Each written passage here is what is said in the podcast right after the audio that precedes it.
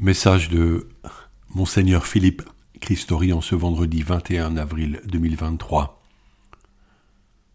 de l'Épître aux Philippiens, afin qu'au nom de Jésus tout genou fléchisse au ciel, sur terre et aux enfers.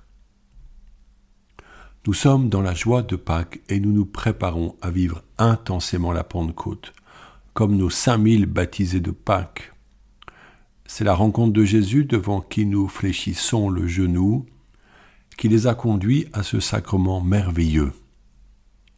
Quel étonnement devant le développement du catéchuménat.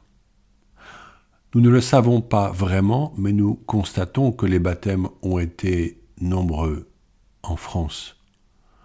À Talence, paroisse des étudiants de Bordeaux, vingt jeunes adultes reçurent le baptême le don de la foi en vue de la vie éternelle.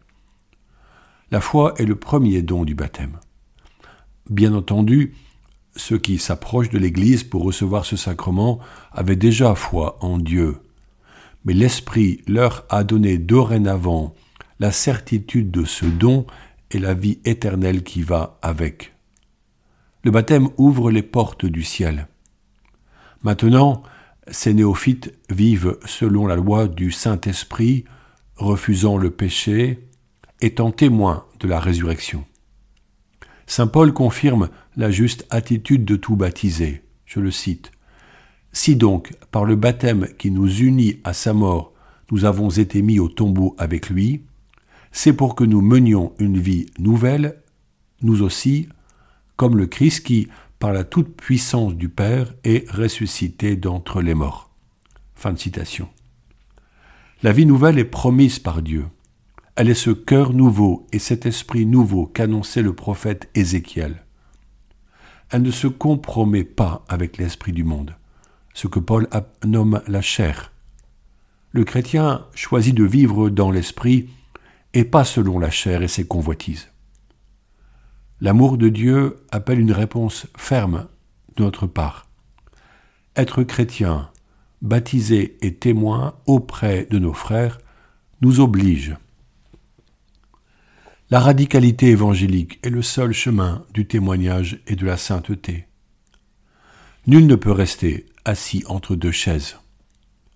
Par le baptême, nous optons pour la résurrection et la vie éternelle. Nous vivons comme ressuscités parmi nos concitoyens. Nous mettons Jésus-Christ au centre de notre vie en lui faisant confiance et en étant fidèles au commandement de Dieu. Certains pourraient s'illusionner en se disant que l'amour de Dieu est tellement grand que ce que nous faisons de mal sera pardonné. Ils se plaisent à penser que l'on peut vivre tièdement la foi, sans respecter les commandements que l'Église enseigne. Quelle illusion, mes amis. Le Christ nous a prévenus. Amen, je vous le dis, un riche entrera difficilement dans le royaume des cieux. On ne peut servir deux maîtres. Saint Paul demande que nous ne retombions pas dans l'esclavage du péché. Quelle pauvre joie ce serait de continuer à être complice du péché. Il y a tellement mieux à recevoir. Comme l'écrit une femme musulmane devenue chrétienne, je la cite, Aujourd'hui je veux vivre et vivre de lui. Christ est parole de vie et non de mort ou de demi-vie. Consacré au Christ dans mon cœur, je rends grâce à l'Éternel. Fin de citation. Les néophytes sont des nouveaux chrétiens. Ils sont comme de jeunes arbres encore verts qui risquent de plier sous l'effet du vent et de casser. Nos communautés catholiques sont leur lieu de croissance.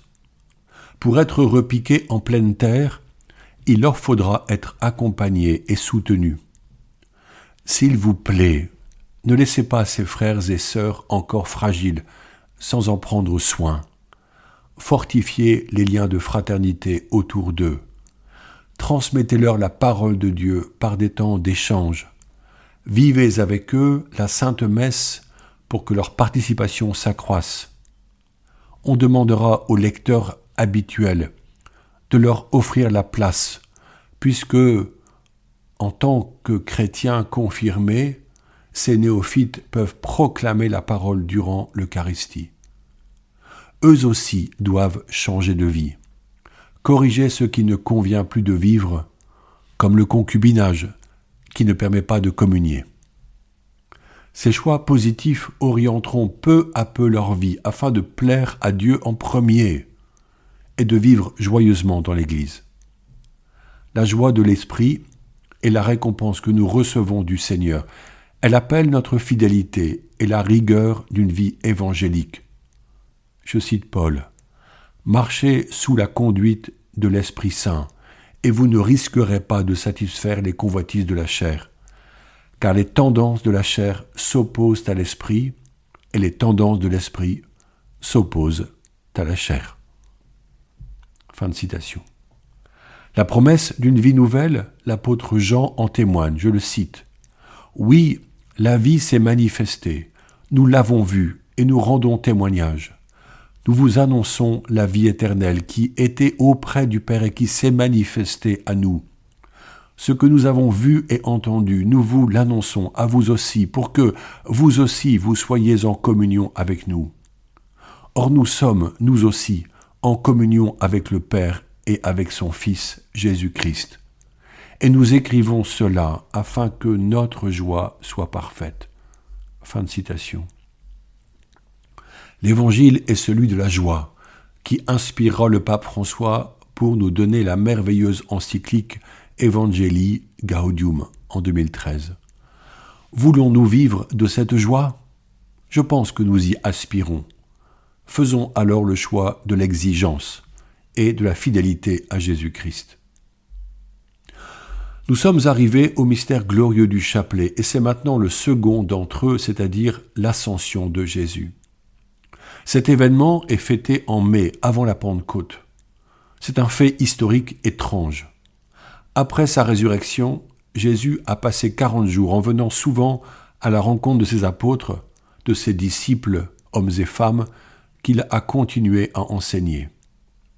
Il n'était plus avec eux de manière continuelle, contrairement au temps de la vie publique qu'ils menèrent ensemble durant trois années avant sa passion.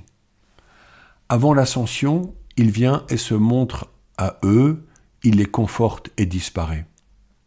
Il entre dans les lieux fermés ou apparaît au bord du lac de Galilée.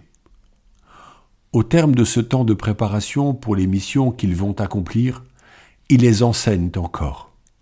Puis vient ce moment que Saint Luc décrit au début du récit des actes des apôtres en donnant la parole à Jésus. Je cite le texte. Vous allez recevoir une force quand le Saint-Esprit viendra sur vous. Vous serez alors mes témoins à Jérusalem, dans toute la Judée et la Samarie et jusqu'aux extrémités de la terre. Après ces paroles, tandis que les apôtres le regardaient, il s'éleva, et une nuée vint le soustraire à leurs yeux. Et comme ils fixaient encore le ciel où Jésus s'en allait, voici que devant eux se tenaient deux hommes en vêtements blancs qui leur dirent Galiléens, pourquoi restez-vous là à regarder vers le ciel?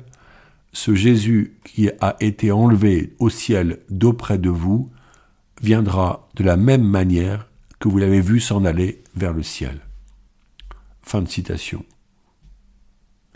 Dans les évangiles, deux manifestations glorieuses de Jésus ont lieu, lors de son baptême et lors de la transfiguration sur la montagne.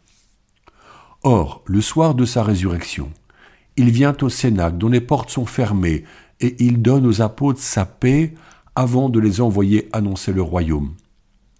Quelle émotion ont-ils ressenti le jour où ils le virent s'élever et disparaître à leurs yeux? Une surprise totale, un fait inimaginable, mais aussi une disparition douloureuse, car ils comprirent que son absence physique était définitive.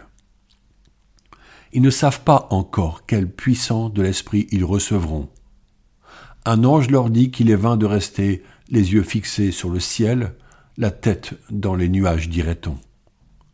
Le mystère est grand quand il est écrit qu'il s'élève avec son corps, certes un corps devenu glorieux, doté de pouvoirs surnaturels comme celui d'apparaître dans une pièce fermée, mais un corps que l'on pouvait toucher comme il le proposa à Thomas. Un corps humain, puisqu'il mangea avec eux du poisson au bord du lac. ce corps est parti, ce qui suscite une vraie dissymétrie par rapport à l'incarnation lorsque le Verbe divin, un pur esprit, était venu en la Vierge Marie pour y donner vie à l'enfant Jésus. Ce corps touché par tant de personnes qui s'approchaient de Jésus leur échappe. Jésus s'élève avec lui, retrouvant la gloire qu'il avait auprès de Dieu, le Père, avant la création du monde. Aussi, en Dieu, quelque chose de notre humanité charnelle existe. La préface de la messe de l'Ascension dit Sans quitter notre condition humaine, le premier, il entre au ciel. Est-ce ce même corps glorieux que Dieu nous rendra à la fin des temps? Devant ce mystère, nous pourrions hausser les épaules car effectivement, il est incompréhensible à la sainte intelligence humaine. Cependant, savoir l'humanité de Jésus maintenant en Dieu au ciel dit l'importance de notre corps. Ce corps qui nous est unique, certes un peu lourd, voire lourdeau, parfois malade et vieillissant, est un don de Dieu. Il n'est pas une simple enveloppe charnelle à jeter à la fin de notre vie ici-bas. C'est une des raisons pour laquelle l'Église encourage l'inhumation des corps plutôt que leur incinération. Le cimetière est le lieu où l'on dort, en attendant la résurrection définitive. Avec Jésus maintenant élevé auprès de Dieu le Père, chacun comme membre de l'Église partage sa gloire et ensemble, nous pouvons habiter en esprit dans la demeure des cieux. Citation de la collecte de la messe de l'Ascension. L'ascension de Jésus n'est pas un éloignement, il a promis d'être avec nous jusqu'à la fin des temps, sa présence toute spirituelle n'en est pas moins effective, il est là quand nous sommes réunis en son nom, il nous guide par son esprit qui ne cesse d'œuvrer en nous afin que nous soyons orientés vers Dieu dans nos actions. Jésus demeure solidaire de chacun de nous Certains convertis font l'expérience d'une rencontre lumineuse et d'un amour extraordinaire, d'une paix qui chasse toutes leurs angoisses. Jésus leur se donne à voir notamment à des personnes d'autres religions. Les témoignages ne manquent pas de ces rendez-vous improbables et imprévisibles. À nos communautés d'ouvrir la porte du cœur ensuite pour que le chemin s'ouvre devant les pas des bénéficiaires de ces grâces. Annonçons le salut qui nous est donné et confirmé par ce mystère de l'Ascension. Je vous propose de prier la Vierge Marie avec la prière ancienne du Souvenez-vous, qui nous propose un merveilleux acte de confiance en Marie qui nous représente au ciel auprès de Dieu. Souvenez-vous, ô très miséricordieuse Vierge Marie, qu'on n'a jamais entendu dire qu'aucun de ceux qui ont eu recours à votre protection implorer votre assistance ou réclamer vos suffrages ait été abandonné. Animé de cette confiance, ô Vierge des Vierges, ô ma mère, je viens vers vous, et gémissant sous le poids de mes péchés, je me prosterne à vos pieds. Ô Mère du Verbe incarné, ne méprisez pas mes prières, mais écoutez-les favorablement et daignez les exaucer. Amen. Bonne journée.